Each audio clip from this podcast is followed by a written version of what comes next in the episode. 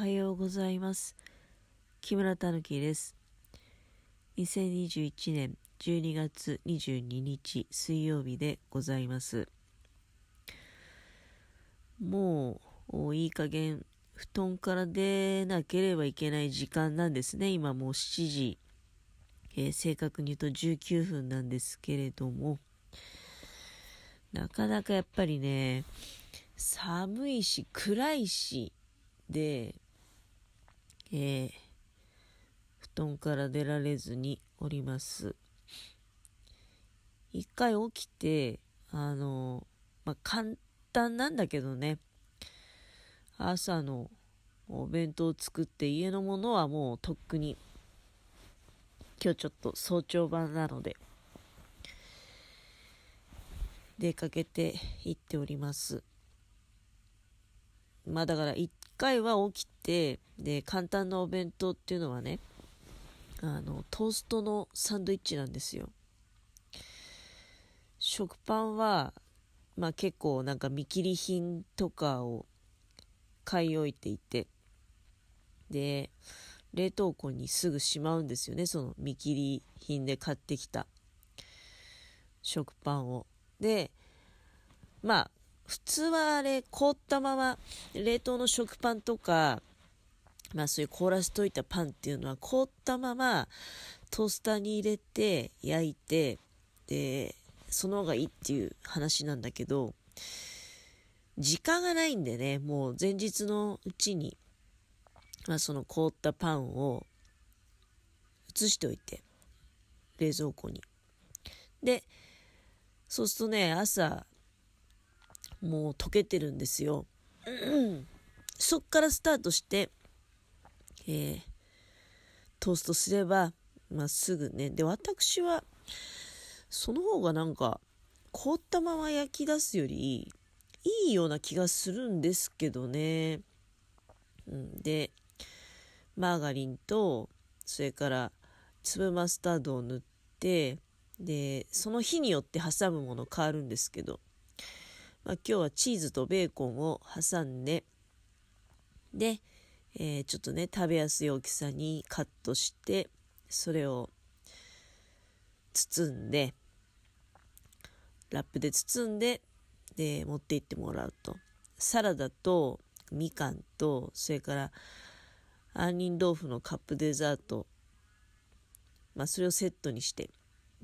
えー、持って行ってもらいました。で、それで、そのまあお弁当作ったからっていうことで、まあ、また別に目をつぶって寝るっていうわけじゃないんだけどね、ちょっと寒いから布団に入ってっていうことなんですよ。まあようやくね、なんか、うん、明るくはなってきてるけど、今日天気悪いのでね、明るくなってるって言っても、まあこんなもんかっていう感じで。えー、そして今日は冬至ですよね。冬至なので、まあ、やっぱり一番日は短いですから、日が出るのも遅いし、で、日が沈むのは早いと。本当に暗いね。で、なんか、年末まで結局そんなに明るい話題もなくてね、なんか、昨日あたりからですよね、その、北海道とか東北の方で、えー、巨大地震が日本海溝で巨大地震が起きた時に、まあ、結構死者がいっぱい出るんじゃないかと。まずは津波で、えー、まあそういうもう人がね亡くなるっていうようなことになりで津波を逃れて高台に避難してもねまあじゃあ仮にこの冬の時期だったとしましょう。その高台に避難してで、まあ、当然その津波で家とかもなくなってしまうわけなので避難できた人っていうのも、うん、高台でね、うん、もう長時間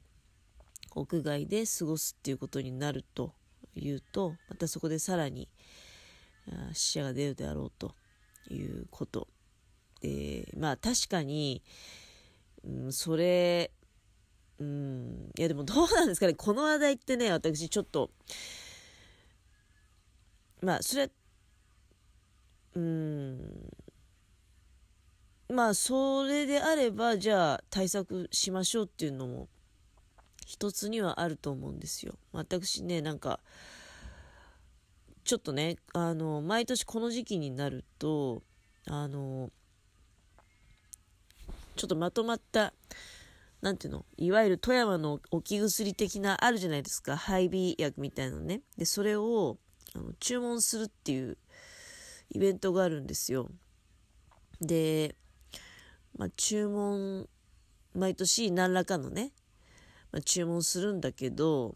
うん、ここ4年ぐらいかな。で、まあ、ちょっと事情があってね。あの金額の上限があってでここまでの中で、まあ、注文をしてと。最初はね、あの、胃薬とか風邪薬とか注文してたんだけど、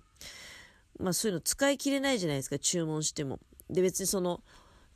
チェンジ方式じゃないんですよ。その買ったものはもう買い取って、そのまま家でストックしておくってことなので、まあだんだん、薬はね、まあ何年か持つけど、まだ使ってないとなってくると、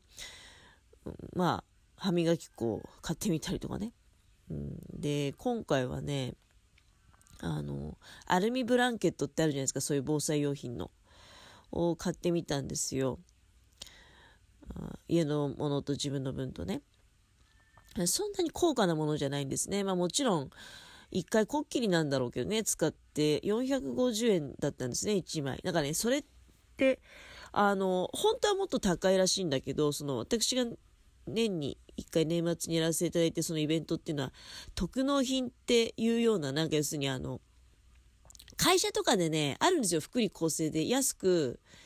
手に入るっていう。私が前働いていたところも、やっぱりね、年に1回、2回だったかな、前の私働いたところは、なんか秋、秋とかね、春先に、あの、別に強制じゃないんですよ。ただすっごい安いから、まあ、その特納品の薬をね、えー、で、あの、家のそういう置き薬、賄うっていうのが結構あったんですけどね。だそういったようなものなんですよ。まあ今私の会社じゃなくて家のものの方の、まあ、あの、勤務先なんですが、あそういうのを利用させていただいて、うん、今回はそういう、だから防災用品として、一応ほら、防災バッグこの間作ったでしょ？中に収納しておこうと思って。だけど、そんな買い物したって、その買い物のものがね、品物届く前に、まあ何かあるかもしれないし、で、その、地震があるかもしれないっていう、だけどまあ、防災意識みたいなのは常々ね、持っておくっていうのは大事だと思うんですけど、だけど、なんか、必要以上に、もしそこで巨大地震が起こったら、まあ、これだけ死者が出るかもしれないとか、私なんかも海岸がかなり近いところに住んでるので、まあ、日本海溝っていうのはどうやら太平洋側の方のことらしいんだけどね、今回話題にしてるの。だけど、日本海側にだって津波が起こる地震発生するかもしれないし、まあそんなことがあったら、時と場合によっては準備なんか何の意味もないぐらいね、もうすぐに、全てが終わるんじゃないかと。自分の命。自分の命さえ終わればもう全ては終わりなんですよ。その後世の中がどうなろうが、まあ知ったことじゃないっていうかね。うん。で、そこでまあ、なんとか、あ命が助かったっていう時にどうやってサバイバルしていくかっていう問題だと思うんだけど。まあ非常に難しい問題ですよね、なんだか。で、なんか自分の中ではそのだから巨大地震が起こった場合っていうなんかそのまあある意味なんていうの？起こった場合のその死者がどうのこうのっていうのはうーん。もうその時になってみないと分かんないっていうね。だから今からそれをそこまでの発表っていうのがいるのかなっていうのがただただもう怖いっていう。だけですよ。うん、であとまあもう一個のニュースはねあのまあそうね、あの、やっぱり、マックのポテト。私、マクドナルドほとんど行かないので、別にまあ、関係ないっちゃ関係ないんだけど、でも、芋が非常に値段高いなっていうのは、やっぱり感じてはいますよね。それで、うん、まあ本当にね、ちょっとでも特売かかるとなんかもう、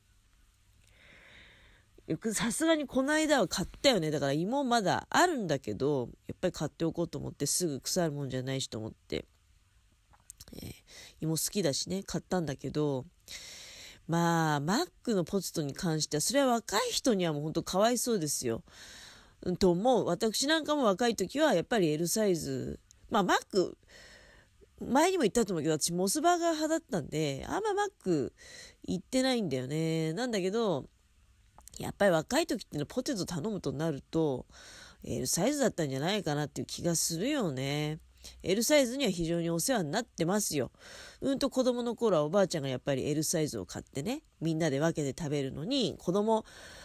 ね、一人一つっていうわけにいかないけど、やっぱり子供だから。ん、だけど、やっぱりみんなで分け分けして食べようって言うと、まあ L サイズじゃないですか。で、L サイズにすごくお世話になってるけど、その L サイズが一時的とはいえね、あの、売ることができなくなると。S どころか M も。で、あ、S じゃない。L どころか M も売ることができず、S サイズだけで我慢してくださいと。若い人にはお気の毒なことなんだけれども、私なんかもうこの年になってくるとむしろね、あ常々、仮に頼むとすればもう S なので、S サイズ、うん、ワンサイズでいいんじゃないってもうなんか、その方が、うん、なんか、放送容器もねあ少なくて済むしだんだんそういう時代になってくんじゃないかなっていうことを思いつつでも若い人にはお気の毒でありやっぱり明るい話題じゃないよね選択肢が減るっていうことは。まあそんなことを考えながらもう寒くて布団から出ることができないという朝でございました。